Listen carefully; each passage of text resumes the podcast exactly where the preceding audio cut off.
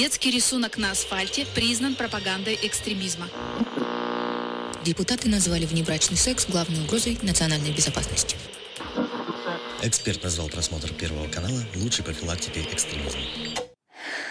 Лучше послушаю неправильных экспертов.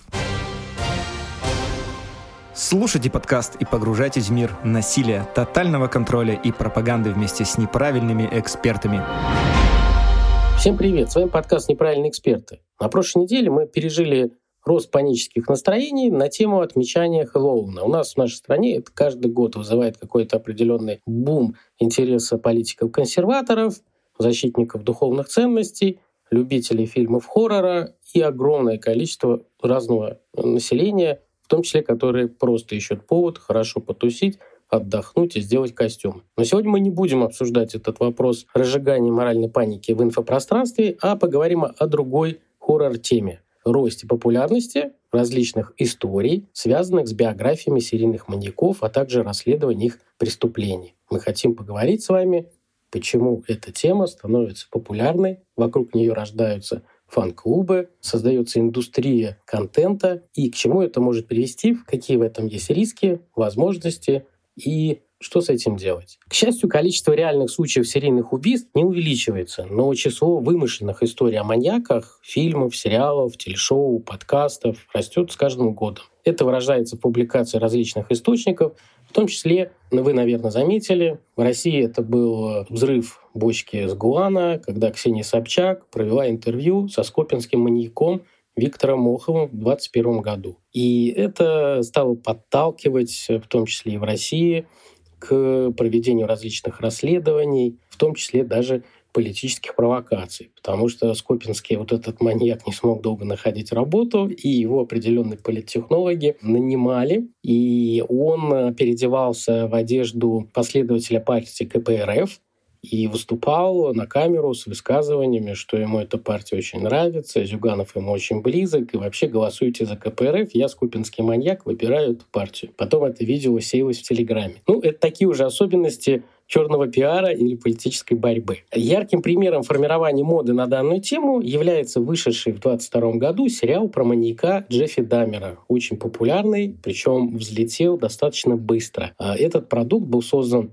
знаменитой корпорацией Netflix, и уже 701 миллион часов на их платформе просмотру этого сериала. Несчастные китайские фабрики с маленькими китайскими рабочими не успевают выпускать комплекты одежды этого маньяка под Хэллоуин. Об этом писали тоже некоторые СМИ, что есть очередь, задержки, то что э, все хотят выглядеть как этот маньяк. Так почему тема серийных убийц вызывает такой интерес в обществе? Говорит ли это о высоком уровне агрессии или риске повторения данных историй в настоящее время? И в этом сегодня будут разбираться серийный социальный психолог Михаил Вершинин, темнейший социолог Сергей фон Бредихин, его злодейшество и религиовед Елизавета Щетинина непрощающая и, конечно, представитель Святой Инквизиции, хранитель скреп и ока государева, товарищ майор.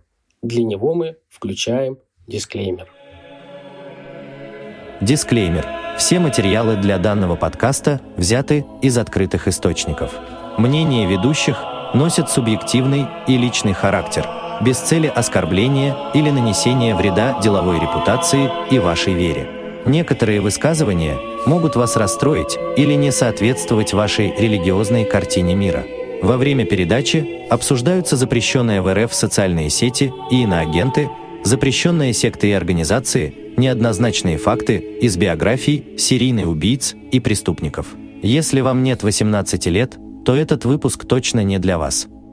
Так что там по тенденциям в мире маньяков и серийных убийц и Голливуда? Ох, если мы говорим про настоящее время, то на развитие данного направления в России оказала влияние субкультура прирожденных убийц, которая появилась в США в начале 90-х годов прошлого столетия и буквальным гимном которой для подростков служил фильм культового американского режиссера Оливера Стоуна «Прирожденный убийца», картина которого вышла в 1994 году. С появлением интернета и доступностью информации данная субкультура дошла спустя десятилетия и до России российской молодежи. Так, развитие интереса к тематике, связанной с культурой насилия и насильственными преступлениями в России, начинается в 2000-х годах через развитие сообществ True Crime. объединяя одновременно людей, которые интересуются смертью и насильственными преступлениями ради любопытства, и тех, кто пытается идеализировать и романтизировать данных преступников.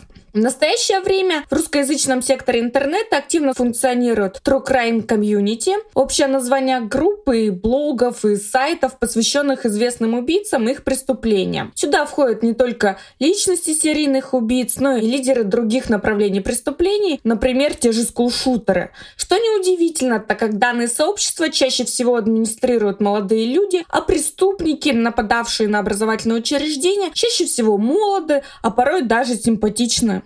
Вот мы и получаем красивые обработанные фотографии данных преступников в сердечках, блестках и звездочках. Отметим, что направление субкультуры True Crime Community принято делить на две части. Первая часть — это те, кто просто интересуется темой убийц, кому интересна их психология, мысли и причины преступления, а также любители детективов и художественного жанра хоррор и триллер. Вспомним актера Ганнибала Лектора из «Молчания ягнят». При этом данная аудитория не оправдывает преступников, а также не испытывает к ним сострадания или желания подражать. Вторые — люди, идеализирующие образ убийц. Как правило, их мысли или жизненные ситуации сходятся с ситуациями жизни самих преступников. Самые популярные кумиры среди данной аудитории — это Тед Банди, Дилан Руф, Александр Печушкин, Джеффри Дамер и так далее. В данную категорию также относятся и представители сообществ, романтизирующих движения, связанные с субкультурой Колумбайн, о чем я ранее говорила, признанной террористической и запрещенной на территории Российской Федерации. В 2022 году мы отмечаем тенденцию, связанную с тем, что в рамках данных сообществ появляются новые субкультурные направления, связанные уже с формированием сторонников и подражателей данных преступников. Но это параллельная история, которую мы будем разбирать в отдельном подкасте. А еще мне кажется, что фоном или как-то перегноем, на котором это все живет и возрастает, есть еще культура переписки с уголовниками как таковая, которая тоже имеет какое-то отношение вот к увлечению биографиями преступниками. Только ты там уже переписываешься не обязательно с серийными маньяками, а просто с какими-то уголовниками. Хотя в США, насколько я знаю, вот эти женщины, которые мечтают понравиться и вступить в переписку именно с серийными маньяками, их тоже достаточно много. И вот ты уже не просто наблюдатель со стороны, не просто зритель, а уже имеешь какую-то возможность поучаствовать и соприкоснуться с реальным преступлением. Но при этом актуальным остается вполне логичный вопрос, а нормально ли вообще интересоваться данной темой? Вообще есть как бы различная мода, сообщества, которые вот вы сейчас про них рассказывали.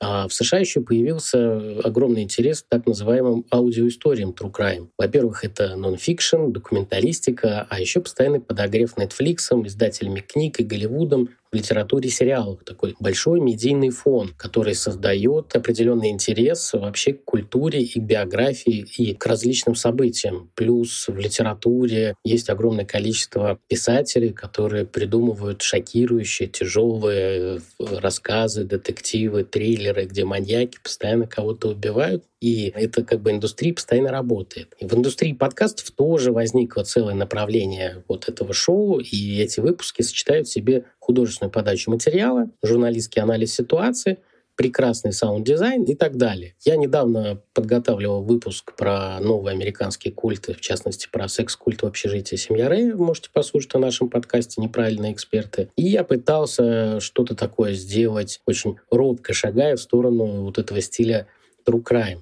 И в процессе общения со звукорежиссером, тот выпуск как раз нам помогал делать звукорежиссер, но я узнал про саунд-дизайн для таких выпусков. То есть сначала надо написать большой сценарий, указать где и что нужно усилить специальными звуками и передавать это уже в монтаж. Причем это увеличивает по времени монтаж несколько раз. Ну, например, когда мы рассказываем про какое-нибудь преступление, и там что-то происходит, и накладываются звуки шагов, удары, крики. И вот одна минута такого монтажа дополнительного саунд-дизайна стоит от 500 рублей и создает вот это ощущение погружения. И вот эти подкасты с саунд-дизайном, где вставляют э, различные высказывания, интервью, которые короткие берут фразы жертв, наблюдателей, свидетелей, все это вместе создает очень интересный продукт. Есть даже очень классный сериал, я уже его два сезона посмотрел, «Убийство в одном здании. Это про жителей одного дома в Нью-Йорке, которые достаточно обеспеченные, но уже пожилого возраста. И они расследуют таинственное убийство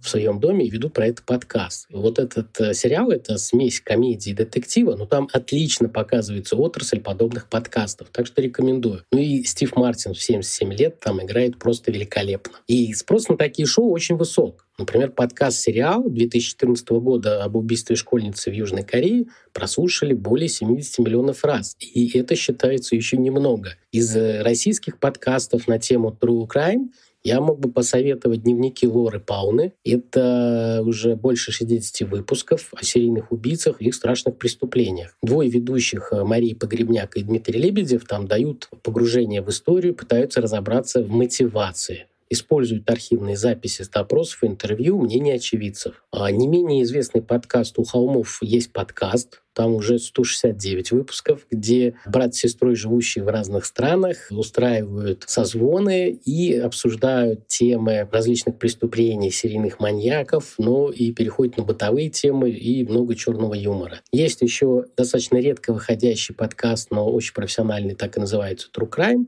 есть «Галкино гнездо», и сейчас популярный яркий подкаст про секс-скандалы и насилие под названием «Ученицы». Очень много сейчас про него публикаций, где ученицы летней экологической школы в Подмосковье рассказывают о системном насилии над ними со стороны преподавателей на протяжении многих лет. Сейчас про это развернулась большая полемика. Подкаст сделали полгода, и там 11 историй, около 6 часов, где люди рассказывают, как выстроена вот эта система насилия и домогательства под видом образовательных процессов. Некоторые говорят, что это занимательно, но очень тяжело слушать. Другие говорят, что это атака на образовательное учреждение, чтобы сорвать ему там продажи там, или что-то еще. Но вообще, помимо вот этой дискуссии, правда или неправда, и насколько влияет мнение авторов подобных подкастов на истину, есть э, вообще разные мнения, почему такой э, контент про убийц, маньяков, э, про их биографии вызывает такой большой спрос и интерес.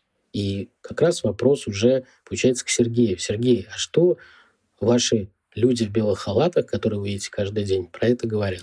Спасибо, Михаил. Да, сегодня они меня выпустили только на запись подкаста, и я обратно к ним уйду. Но я успел спросить у них, что они об этом думают. Они посоветовали мне несколько исследований, о которых я вам сейчас расскажу. А я, кстати, заметил, вы сегодня без маски, вот, которая обычно с решеточкой на рту, поэтому и дикция хорошая. И руками машете, руки-то освободили.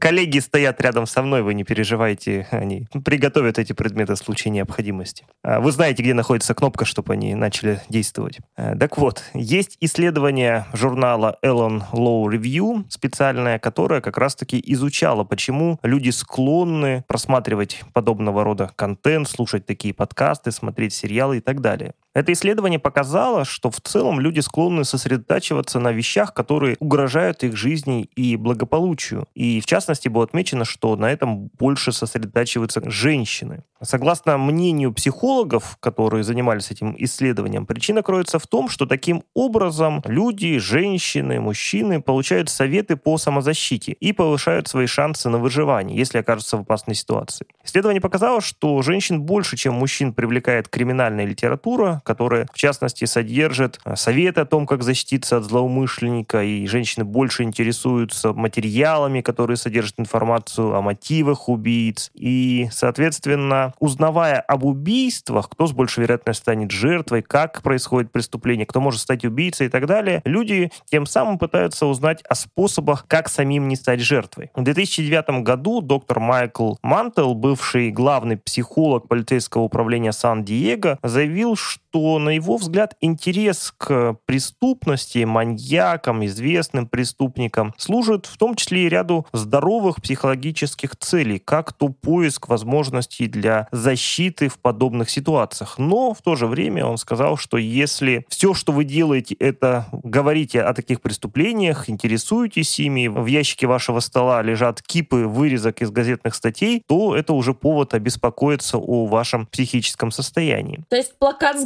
Ганнибалом Лектором нужно убрать. Вопрос скорее в количестве плакатов с Ганнибалом Лектором. Если у вас вся квартира ими завешена, как у меня, то к вам придут вот эти коллеги в белых халатах, которые рядом со мной. Клинический психолог Светлана Сулейманова на вопрос о востребованности фильмов, сериалов и шоу с вот таким криминальным аспектом э, действительно говорит о том, что подобный всплеск к этому контенту и существует, и здесь она видит причину в естественном любопытстве людей к вопросам э, различного рода экстремальных ситуаций. Судебный психолог Пол Матиуци пишет, что желание выяснить, что движет такими людьми, э, добавляется к страху того, что то же самое может случиться с нами. Поэтому фильмы и сериалы, позволяющие хоть немного понять психологию серийных убийц, дают нам определенное чувство защищенности.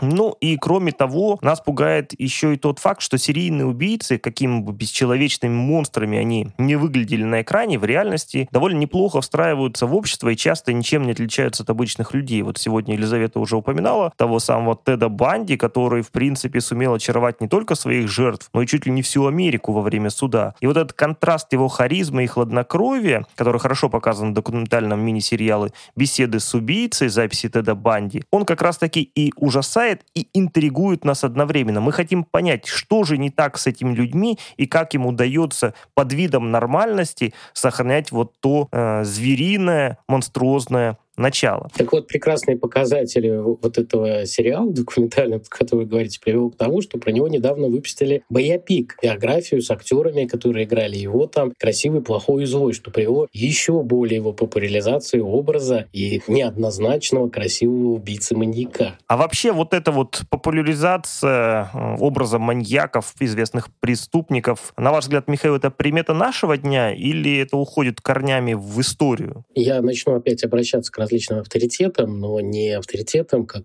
обычно говорят в Челябинске, а авторитетом культуры и философии. Философ Жак Дорида, размышляя о том, почему человечество интересуется монстрами, чудовищами, маньяками, ну, он говорил о том, что с идеей о монстре довольно сложно справиться, удержать, стабилизировать, и вот эта чудовищность может раскрыть и дать понять нам, что такое нормальность. Это была цитата из известного самарского философа Жака Дорида, надо так понимать. Конечно, который который на спуске около Жигулевского пивзавода писал все свои знаменитые труды, которые выходили сразу на французском. И э, вот эти серийные маньяки, убийцы, они всегда будоражили умы, но не потому, что были кому-то интересны, а потому что развивался определенный вид коммуникации населения с новостями, печатные СМИ. И вот эти все печатные СМИ, которые возникли а, несколько сот лет назад, они все были частными. Они все носили характер бизнеса и предпринимательства. И чтобы им выжить, им был важен очень интерес. И чтобы вызывать такой интерес, постоянно нужно было давать различные определенные новости. Так появилась так называемая бульварная или желтая пресса. И, конечно, там постоянно писали, да и до сих пор пишут э, огромное количество подобных новостей. Это остался как бы закрепленный жанр. Другое дело, что появилось большое количество разных и других СМИ. Историк культуры в Кембриджском университете Шейн Макаристин он э, стал рассказывать в одном из своих интервью про казнь последнего публичного повешенного в Англии преступника Уильяма Кордера. Его приговорили к смерти за убийство любовницы. Так вот, описание, как его казнили, за что и какие у них были отношения, создало так называемую волну безумия, то есть накрыло общество в 1828 году и продолжалось очень много лет, потому что это вызывало большой интерес. Но на самом деле этот Кордер, он был не маньяком, он убил всего лишь одного человека, свою любовь, и убийство считалось не совсем тяжкое, но при этом он стал известен в британской культуре и до сих пор там там присутствует так же, как и Джек Потрошитель или Чарльз Мэнсон сегодня. Его история попала в театральные постановки, кукольные представления на деревенских ярмарках. То есть он очень хорошо зашел благодаря освещению различных э, медиа того времени, которые доминировали, и стал частью культурного фона. И, соответственно, в Британии, так же, как у нас, э, существовала такая культура э, лупка, то есть э, создание простых листов с рисунками и минимальным количеством текста, где рассказывается определенная короткая история. Ну, такой, знаете, прототип будущего комикса, если уж так говорить, потому что там используют даже баблы. Вот про него выпускали и продавали сотни тысяч подобных листов с балладами о преступлении, с рассказами и десятки тысяч людей даже приходили смотреть на этот амбар в Суссексе, где произошло убийство. На казнь пришло около 7 тысяч человек, а куски его тела в виде скальпа демонстрировались в витрине магазине на Оксфорд-стрит. И вот эти серийные убийцы в виде Чарльза Мэнсона, вымышленного Ганнибала Лектора, который собрал разные типы личностей различных убийц, они не так опасны для общества, если их сравнивать по количеству вреда, который они наносят. То есть в США, например, по статистике только 1% убийств э, совершается различными убийцами, которые серийно убивают людей, которых длинная череда убийств, и туда же попадают так называемые маньяки. А если посравнивать, например, сколько убивают наркодилеры там или какие-то преступные группировки, или сколько убивает табак, да, курение, рак, то это будут совершенно другие показатели, на чем я, кстати, часто говорю на своих э, семинарах про терроризм, когда начинаю показывать, а какие вещи на самом деле убивают куда больше количество людей, чем террористические акты. Но как и в ситуации с маньяками, для СМИ, для политики это куда более выгодно и интересно. В 2005 году был опубликован кусок поведенческого анализа ФБР, где объяснялась тема серийных убийств и маньяков. Там была такая фраза, что они не монстры, они могут казаться совершенно обыкновенными людьми, Серийные убийцы часто имеют дом, семью, хорошую работу и кажутся нормальными членами общества. И все различные дальнейшие высказывания на эту тему, и если смотреть, то они говорят о том, что нас тревожит вот эта теория маньяка, ну, то, что мы не знаем, а вдруг это наш сосед. То есть это один такой архетипичный неизвестный враг, что мы не знаем, он может как-то волк в овечьей шкуре, что может оказаться совершенно любой. И нам очень часто нравится э, возмущаться, разоблачать э, вот этих волков в овечьей шкуре, и пытаться с помощью своего интереса и вот этого возмущения показывать, что мы-то хорошие, прижимаюсь к группе, которые хорошие. Мне кажется, проблема не в том, что тема вот этих серийных маньяков и убийств, она очень актуальна и наносит действительно большой вред обществу. Это просто определенный вид продажи контента в виде книг, в виде музыки, в виде фильмов, которые штампуют производители, подогревая этим интерес. Это больше как раз если говорить, это феномен поп-культуры, а не реальной жизни. Да, маньяки есть, да, они всегда будут, да, их будут ловить, да, они будут убивать людей, но доля того зла, которое они совершают, хоть оно часто бывает очень ужасным и связано с какими-то психиатрическими заболеваниями жуткими, она мало чем статистически отличается от ДТП, где гибнут ну, в тысячи раз больше людей. С другой стороны, романтизация образов преступников может нести в себе и угрозы, связанные с возникновением феномена подражательства. По словам Дэвида Шмидта, автора книги «Прирожденные знаменитости», отношение к славе за последние сто лет существенно изменилось. Теперь чтобы стать известным, не обязательно обладать талантом или иметь какие-либо достижения. Достаточно просто быть на виду. Граница между доброй или дурной славой тоже стерлась. Таким образом, преступление не только не стало преградой на пути к славе, а наоборот, оно почти гарантировало ее. Более того, в рамках дискуссионных площадок, на которых мы периодически выступаем, я всегда это называю феноменом старухи Шапокляк. Хорошими делами прославиться нельзя. И вот культура тиктокеров, культура кибер жизни, она, в общем-то, укрепляет э, моду на подражательство и мода на желание войти в историю различными инструментами и практиками. Несмотря на это, в последнее время тенденции, связанные с популяризацией преступников, серийных убийц, сторонников террористических организаций, стало меняться. Убийцам все чаще отказывают во внимании и в популярности, которой они так жаждут. В 2019 и 2021 годах премьер-министр Новой Зеландии, например, Джасинда Ардер, не стала произносить имена террористов, аргументируя это тем, что они этого недостойны. А в 2018 году в Норвегии Владимиру Познеру не позволили провести интервью с Брейвиком. В принципе, по той же причине. А Собчак, э, не спрашивая, просто провела эту беседу с выпущенным скописким маньяком. И вопрос вот этики тоже здесь очень интересен. Должны ли себя вот эти журналисты или блогеры себя в этом плане ограничивать?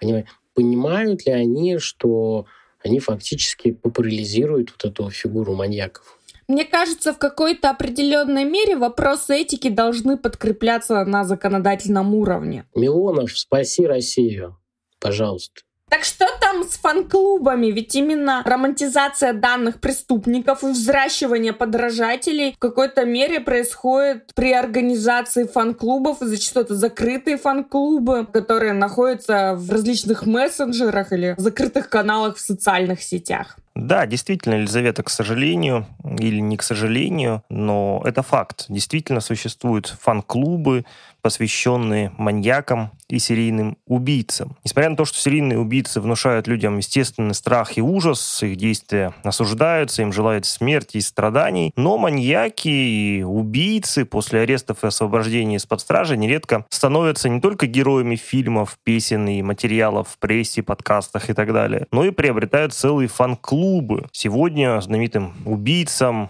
посвящают паблики в социальных сетях, им сочувствуют, приписывают добрые милые черты характера, а некоторых даже сексуально прославляют своих кумиров и желают с ними построить какое-то будущее в своих фантазиях. Но так было и раньше. В 80-е годы молодые поклонницы серийного убийца Теда Банди, о котором мы сегодня уже не раз упоминали, приходили в зал суда, одевшись как его жертвы, что было, конечно, максимально отвратительно по отношению к невинным жертвам. А осужденному за множество убийц и изнасилований Ричарду Рамиресу посылали мешки писем и кексы с любовными посланиями на День Святого Валентина. В нашей отечественной практике сегодня мы видим немало пабликов и групп, посвященных Александру Печушкину. Некоторые из них насчитывают до нескольких тысяч подписчиков. На странице подобных сообществ публикуют нарезки из видео, сюжетов с маньяком, цитаты, фотографии с мест преступлений, разборы и подробное описание этих преступлений и так далее и тому подобное. Кроме того, в подобных группах можно найти и предложение продать определенные материалы, связанные с убийцей, а также вопросы, как с ним связаться и стать его женой. Более того, некоторые пользовательницы даже создают а, видео, в которых показывают фотографии Печушкина под песню «О боже, какой мужчина». Между прочим, Печушкин это не самый, на мой взгляд, популярный герой среди девушек, среди женщин. Последние несколько лет, по моим данным, спрос на молодых людей, это молодые люди, которые как раз совершают вооруженное нападение в образовательной среде, стал превышать романтизацию того же Печушкина. Эрик Харрис, Дилан Клибол, фигуры становятся более популярными, не говоря уж о Владе Рослякове. А, действительно, это так. И вот здесь возникает вопрос, что же движет подобными людьми, поклонницами и фанатами, которые создают эти сообщества. В 2016 году журналисты американского издания Vice поговорили с несколькими активными участниками подобного сообщества, и в частности 17-летняя девушка из маленького городка в сельской Америке призналась, что испытывает реальное сексуальное влечение к подобным преступникам. Вот ее цитата. «Мои любимчики увлекались некрофилией. Я смотрела документальный фильм о Джеффри Дамере, он показался мне привлекательным, хотя сама я больше люблю девушек. Потребовалось время, чтобы понять, что он нравится мне потому, что он убивал и ел людей. Сама я никого не хочу убивать, но если бы кто-то, кого я знаю, совершил убийство, вероятно, я захотела бы с ним вступить в сексуальные отношения. А, если говорить с медицинской точки зрения, то поклонникам серийных убийц приписывают гибристофилию, повышенное сексуальное влечение к преступникам. Иногда это отклонение также называют синдромом Бонни и Клайда. Австралийский ученый Джоан Стивен отмечает, что заключенные мужчины нередко вступают в связь с женщинами на воле, и в партнерши они зачастую выбирают неуверенных в себе и боящихся физической близости девушек. Через них они добывают себе сигареты, алкоголь, наркотики, получают юридическую помощь. Психологической точки зрения связь с преступником означает идентификацию с ним, предполагает психотерапевт Владимир Меркурьев. То есть человек фантазирует, что он совершает преступление. Подобная фантазия может появиться в том случае, когда нет другого способа для выхода собственной агрессии, а в то же время агрессия присутствует в окружающем человека пространстве. При этом психиатр Ольга Бухановская, дочь известного психиатра Александра Бухановского, благодаря которому поймали Чикатило, считает, что фанаты маньяков опаснее, чем кажутся. Среди поклонников серийных убийц не только незрелые люди, которые пытаются самоутвердиться. Среди них могут быть люди с садистскими наклонностями, склонные к отклоняющемуся поведению, или люди с другими психическими нарушениями на фоне основного заболевания они могут становиться поклонниками серийных убийц, ну а далее, соответственно, мы не знаем, к чему это увлечение может их привести. Часто мы видим, что подобное поведение, подобный интерес продуцируется самой культурой. Так каково же место маньяков в современной культуре, Михаил, и как это соотносится с их реальными поступками и их реальной личностью? Дело не только в том, что медиа, полиция, государство создают образы монстров или так называемых волков овечьей шкуре, про которых мы сегодня говорим, о которых мы должны бояться и из-за этого оставаться на стороже. Проблема, мне кажется, больше в том, как формируется представление о маньяках подкупает вот эта подача о якобы нормальности убийцы. И серийный убийца парадоксальным образом оказывается не каким-то представителем потустороннего, страшного, черного мира, ада, а человек, который похож на вашего соседа. Я сегодня как раз про это и говорил. И медиа, когда показывают вот эти образы маньяков, которые как, такие же, как ваш сосед, они почему-то не акцентируют внимание на том, что за этим влиянием и вот этим вниманием, которое идет к фигуре этих маньяков, скрывается горь, боль и насилие жертв.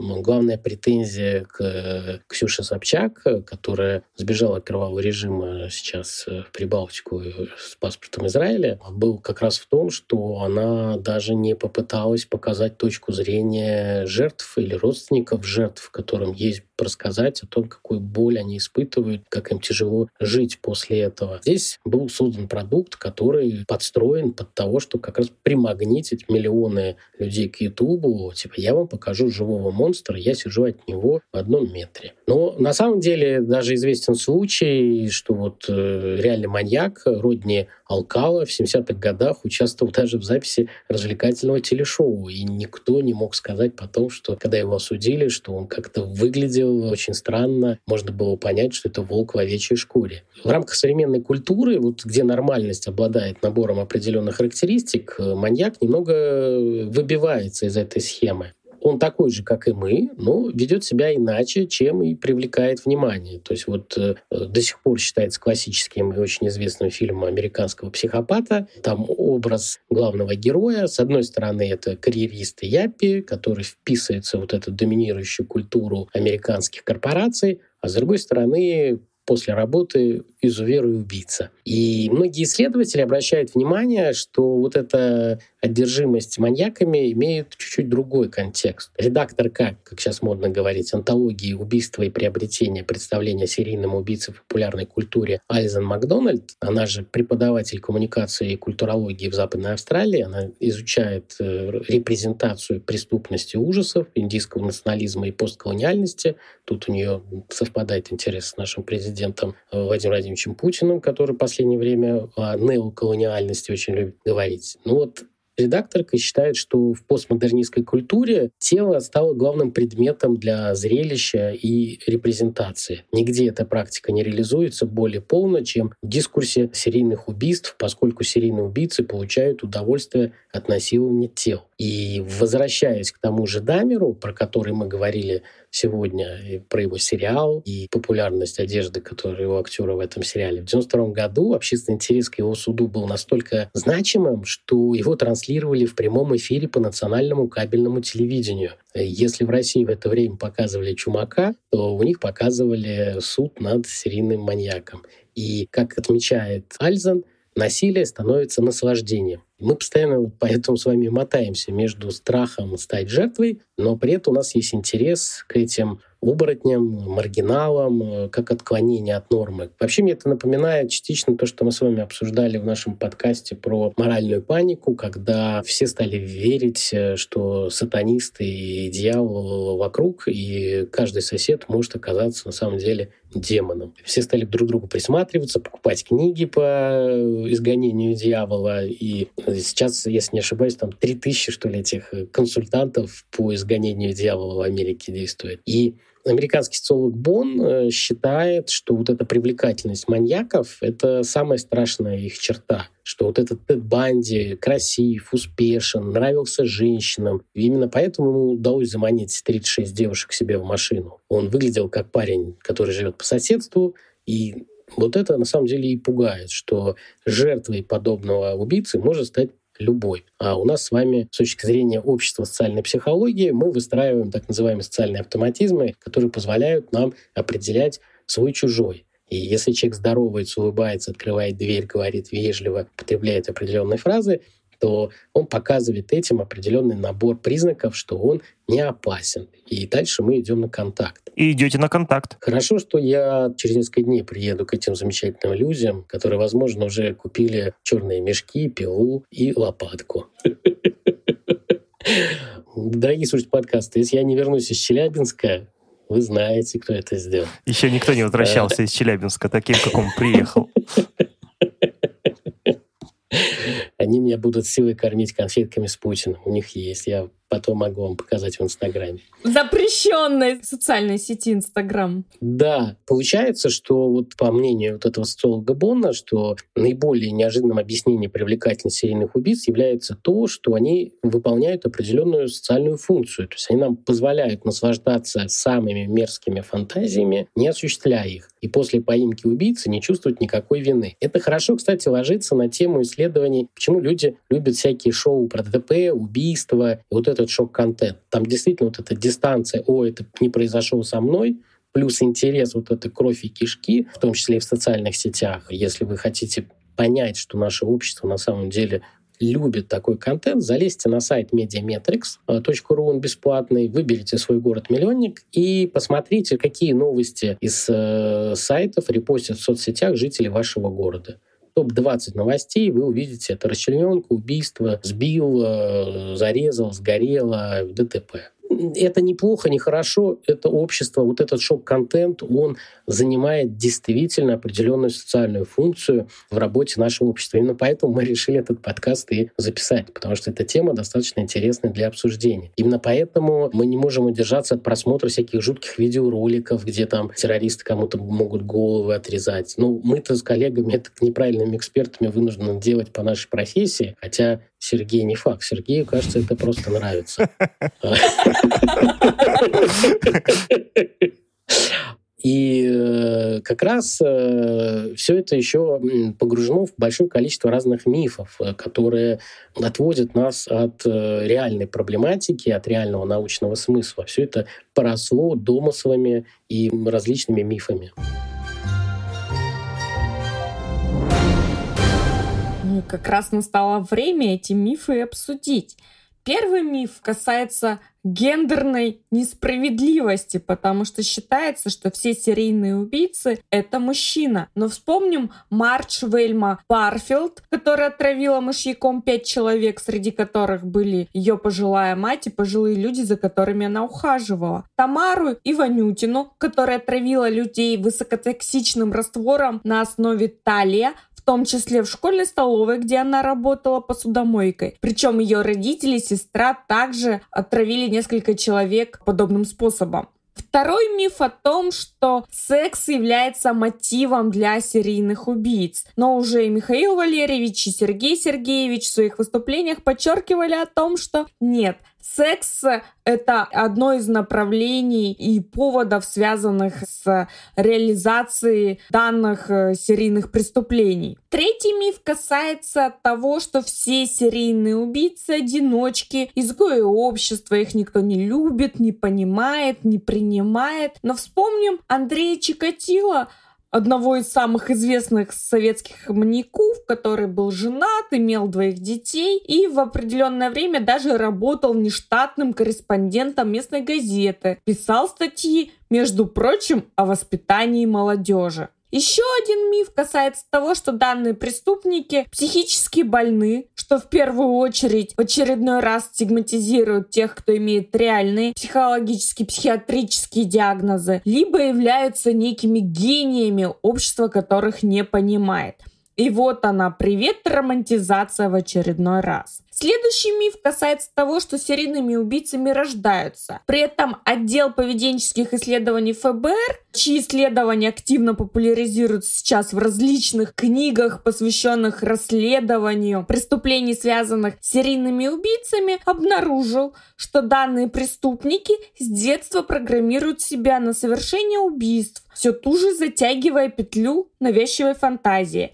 Фантазия в данном контексте – это ментальная фиксация, которая все сильнее укореняется в сознании за счет постоянного повторения. Ее можно переживать через мысленные образы или чувства. Зачастую ментальные фантазии позволяют данным преступникам избавиться от беспокойства и страха, которые, с одной стороны, в норме присутствуют у большинства людей, а с другой стороны, чаще утрируются у людей, склонных быть жертвами физического, сексуального, психологического насилия, в том числе и начиная с раннего детства. Безусловно, большинство данных мифов формируются под действием детективных историй, которые мы просматриваем за ужином или читаем по дороге на работу. Ну, в настоящее время еще и подслушиваем в различных подкастах. Сергей, как серийный психолог к серийному социологу, как себя обезопасить от таких, как вы?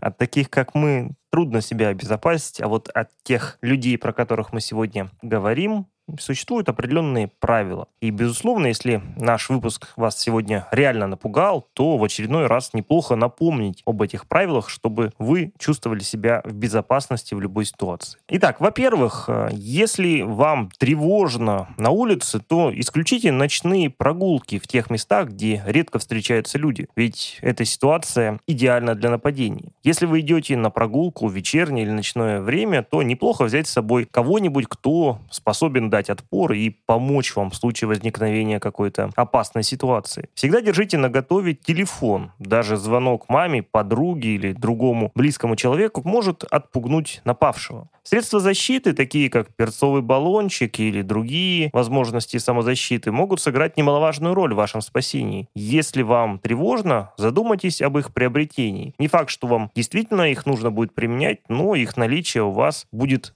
еще одним фактором спокойствия. В случае же реального нападения, надеемся, что такого с вами не произойдет никогда, но тем не менее, постарайтесь привлечь к себе как можно больше внимания и дать максимально возможный отпор. И при первой же возможности бегите от нападавшего. В любом случае, в любой ситуации сохраняйте трезвость мышления, ведь холодный разум всегда поможет вам найти выход. А еще кричите «пожар, пожар», «горим», «помогите», «горим», потому что если будете «помогите», «убивают», «грабят», многие могут не открыть дверь, к сожалению. А когда будете орать «пожар», то шансов на порядок больше. Плюс будьте все-таки оптимистами, шансов, что вас, скорее всего, изобьют и ограбят э, в десятки раз больше, чем вы встретитесь с маньяком. Это, конечно, тоже неприятно. Очень оптимистичный факт. Мы ждем вас в Челябинске, Михаил. То есть меня изобьют и ограбят. Хорошо. На этой ноте я перейду к перечню книг, которые мы рекомендуем нашим слушателям. Есть достаточно неплохая книга Жана э, Маркаля «Хиллоуин. Истории и традиции». Это больше культурологическая и религиоведческая книга, где описывает возникновение Хэллоуина и как он дошел до нашего времени но про современность там не так уж много. Великолепная книга двух авторов Хиза Джозефа и Поттера Эндрю, которую я очень часто советую, «Бунт на продажу. Как контркультура создает новую культуру потребления». Там, конечно, не про Хэллоуин, там про борцов с капитализмом, которые продают свою борьбу с капитализмом другому виду пользователей. Но схематика и объяснение очень схожи. То, что сделали с Хэллоуином современные корпорации, медиа — просто продавцы хорошего настроения. Есть неплохая книга э, Дмитрия Кома, отечественного автора, «Формула страха. Введение в историю теории фильма ужасов», где рассказывается, как используются вот различные фигуры, в том числе и серийных маньяков. Книга, посвященная знаменитой киноленте Хичкока «Психа», написанная Стивен Ребелло. Хичкок «Ужас, порожденный психа». Рассказывает историю возникновения этого фильма. Достаточно тоже интересно, потому что фильм повлиял на целое поколение американцев и в дальнейшем на э, представителей других государств. Есть неплохая книга Дэвида Скала, она выходила достаточно давно, и вы ее в электронном варианте, скорее всего, не найдете, печатной очень мало. У меня на полочке есть. Книга ужаса «История хоррора в кино». Очень популярная сейчас книга, которую везде рекламируют, и она часто выпадает э, в рекламе. После прослушивания нашего подкаста, возможно, у вас тоже появится в подборке этих баннеров, да, где э, искусственный интеллект или нейронные сетки подсовывают нам определенную рекламу, прослушивая наши разговоры. Это книга Джона Дугласа и Марка Оушейкера «Убийца сидит напротив. Как ФБР разоблачают серийных убийц и маньяков». Ну и великолепная книга Саши Сулим Безлюдное место «Как ловят маньяков в России». У нее есть аудиоверсия. Это расследование, если не ошибаюсь, как на Алтае, проходило десятилетиями, разваливалось дело, но в итоге серийного маньяка поймали. В целом, интересоваться историями, связанными с биографиями антигероев или расследованием преступлений их деяний нормально, пока это не переходит в грань болезненного интереса. Однако Общие тенденции, связанные с романтизацией преступников и возведением их в культ, не самая позитивная тенденция для нашего общества, хотя бы потому, что культивирование личности преступника рождает новых поклонников, а следовательно и будущих подражателей. Вспомним в очередной раз старушку Шапокляк с ее хорошими делами. Поэтому для исследователей в области культуры и социальной психологии в настоящее время существует большой задел для выстраивания, на наш взгляд, траектории актуальных исследований в данном направлении, а возможно и стратегии профилактической работы. С вами были неправильные эксперты. Не забывайте подписываться на нас. А то Сергей знает, где вы живете. Всех выясним. Цифровые следы от нас не спрятать. Пока-пока. Пока-пока.